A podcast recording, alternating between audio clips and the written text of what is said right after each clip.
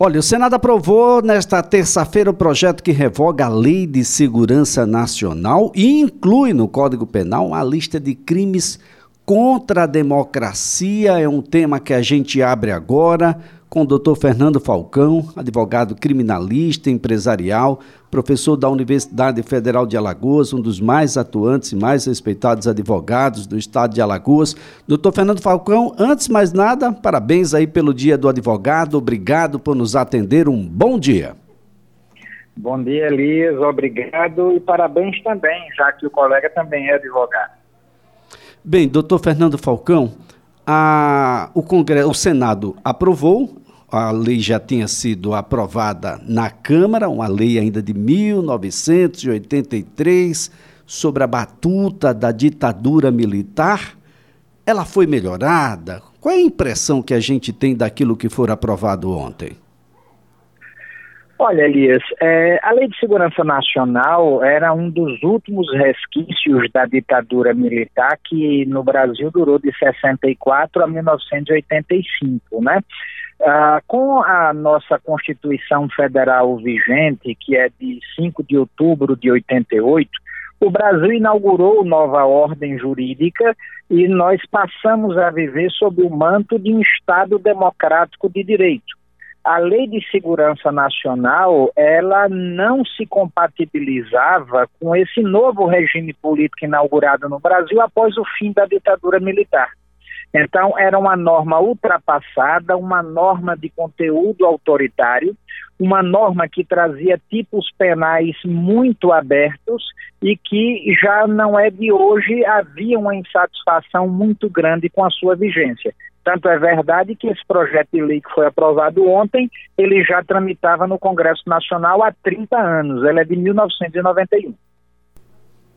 Então, um projeto bem antigo, não é? é? Traz aí, por exemplo, como novos crimes, atentado à soberania, por exemplo, é um deles, bota prisão aí de 3 a 8 anos para o crime de negociar com governo ou grupo estrangeiro para provocar atos típicos de guerra contra o país, atentada à integridade nacional, prisão aí de dois a seis anos para crime, praticar a violência ou grave ameaça para desmembrar parte do território, espionagem de 3 a 12 anos, que é entregar documentos ou informações secretas, abolição violenta do Estado Democrático de Direito de 4 a 8 anos para quem tentar com emprego de violência ou grave ameaça abolir, tem golpe de Estado também de 4 a 12 anos.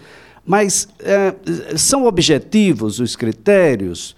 Ou são critérios que, bom, qualquer um pode interpretar da forma que quiser, a depender do tempo ou da intenção?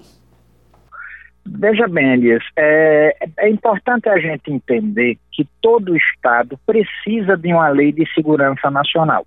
Né? Então, a, a, todos os países desenvolvidos têm uma lei que busca é, proteger as suas instituições e busca também preservar aquilo que para um Estado de Direito é mais caro, que é esse regime democrático, plural, de alternância de poder. É por isso que o Senado Federal, ao revogar a Lei de Segurança de 1983, aproveitou e criou novos tipos penais, que são tipos penais que buscam proteger valores desse regime democrático. É, o grande problema da Lei de Segurança de 83, essa que tem sido alvo de muita insatisfação e que foi, é, pela, por decisão ontem do Senado Federal, deve ser revogada em breve, é que ela acabava por misturar o que era a proteção do Estado com a proteção do chefe do poder. Por exemplo, a lei punia é, como crime contra a segurança nacional uma ofensa à honra do chefe dos poderes. A ofensa à honra do chefe dos poderes não é uma questão de interesse nacional. Sim, é, são dignatários, são pessoas que ocupam cargos de relevância, mas o próprio Código Penal já enuncia os crimes cometidos contra a honra do indivíduo. Isso não é uma questão de interesse do Estado brasileiro. É? Nós tínhamos é, é, tipos penais muito abertos que poderiam ser interpretados de acordo com a conveniência do momento político do Brasil. Falar em subversão à ordem não traz qualquer objetividade.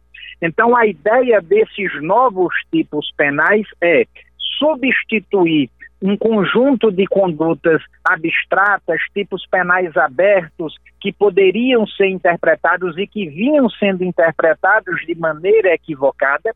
Basta lhe dizer que nesse último ano foram abertos 77 inquéritos policiais com base na Lei de Segurança Nacional, a mesma quantidade de inquéritos que havia sido aberta nos últimos 10 anos.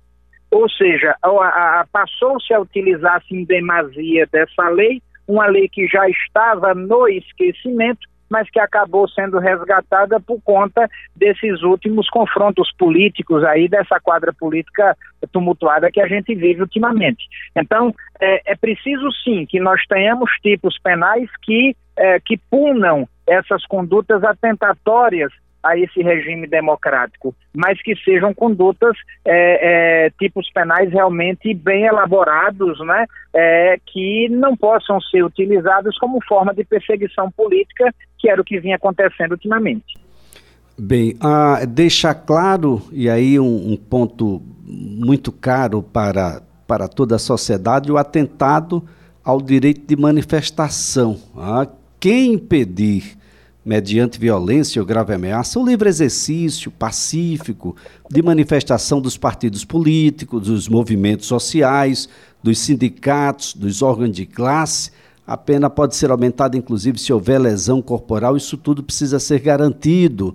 E aquilo que não será considerado crime contra o Estado democrático de direito, como a manifestação crítica aos poderes constitucionais, a atividade jornalística e a reivindicação de direitos e garantias constitucionais por meio de passeatas, reuniões, greves, um país que, bom, se não está na lei, nua e crua, tipificada no texto, mas pelo menos nas decisões judiciais, o crime de opinião, doutor, é o fim. Olha, é, é, é, Elias, é importante a gente lembrar também que esse texto ainda não é definitivo, né? O Senado ainda precisa é, colocar em votação alguns destaques e o, o, o texto final aprovado ainda deve ser submetido. Nós tivemos aqui uma interrupção na fala com o doutor Fernando Falcão, advogado, criminalista, empresarial. Doutor Fernando, continua conosco? Oi, estou aqui, Eli. Pronto, Desculpa. pode prosseguir, doutor, por favor. É, eu entendo que esses tipos penais, do jeito como foram propostos no projeto de lei, eles são muito mais adequados e muito mais condizentes é, do que eram os tipos penais da lei de 83. Então, a, a, eles punem, é verdade, com uma quantidade de pena muito maior. Houve, de fato, um recrudescimento a essas condutas atentatórias ao regime democrático, mas são tipos penais mais fechados, são tipos penais que exigem, de fato, a realização da conduta típica para que haja o sancionamento da conduta do indivíduo.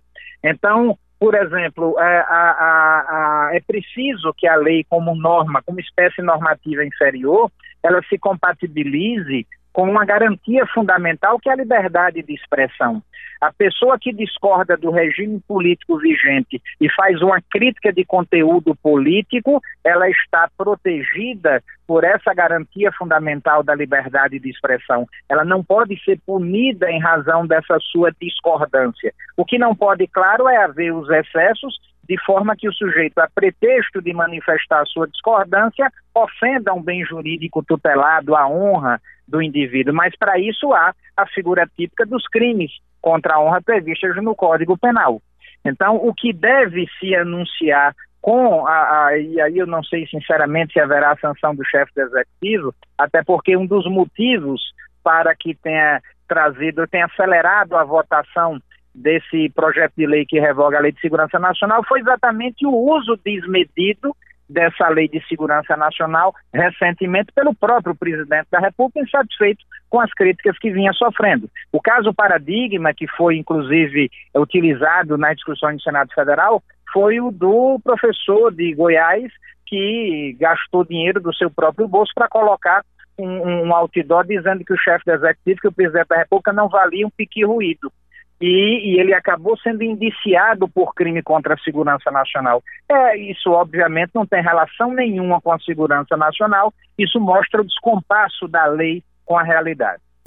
É, e muitas críticas né, ao próprio Supremo Tribunal Federal por ter se utilizado de lei que não for acolhida pela Constituição, e aí entra uma série de elementos uh, constitucionais e, e de discussão, porque isso se replica nos estados, uh, através da, da, das justiças que estão em, em nível estadual, e, e, passa a criar um desconforto muito grande sobre, por exemplo, a atividade jornalística, o que falar, o que não falar. Eu primeiro submeto alguém e depois falo aquilo que de fato preciso dizer e que a sociedade precisa ouvir, isso tudo criava um desconforto muito grande na sociedade, doutor.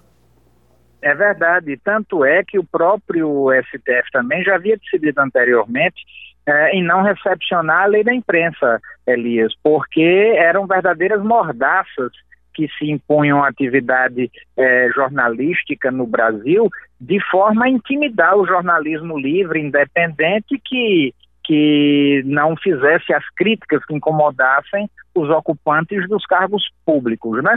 Mas enfim, eu acredito que com a derrubada desse último resquício da ditadura militar, com certeza nós teremos uma segurança jurídica maior, um clima de maior segurança para a crítica política, a crítica construtiva, que é uma ferramenta importantíssima para o aperfeiçoamento de nossas instituições.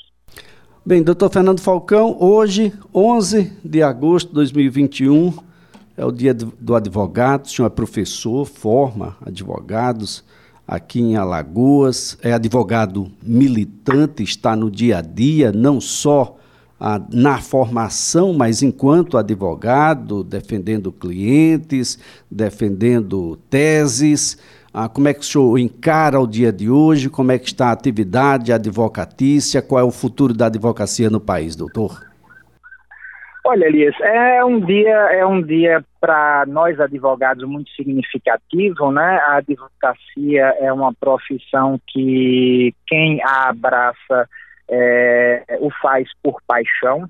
Realmente eu considero, e sou suspeito, obviamente, de falar ah, uma, da mais, uma das mais belas profissões que existem, mas a advocacia há muito tempo vem sofrendo é, com as dificuldades estruturais, com um desrespeito sistemático às prerrogativas do advogado, à liberdade do advogado. A pandemia acabou por agravar muito também essa problemática hoje da, da, da, crise do mercado de emprego, né? Eu tenho experiência em sala de aula há quase 20 anos e gerações já já passaram por mim, eu continuo tendo contato com essas pessoas. A cada dia se torna mais difícil o ingresso no mercado de trabalho, é, mas são situações que dependem é, da atuação de nossa instituição de classe. A OAB precisa ser mais presente na vida do advogado, precisa se envolver mais é, é, na defesa dessas causas que são verdadeiramente as causas de interesse da advocacia. Mas eu queria aproveitar esse espaço para mandar um grande abraço, um fraterno abraço aí para todos os colegas advogados, dizer que, relembrando aquela célebre frase de Sobral Pinto, a advocacia não é profissão para covardes. Portanto, a gente não pode se acovardar diante dessas dificuldades. É isso que faz a atuação do verdadeiro advogado. Doutor Fernando Falcão, foi um prazer tê-lo aqui no CBN Maceió. Muito obrigado pela colaboração aqui prestada e até a próxima oportunidade. Muito obrigado, um abraço, tenham todos um bom dia.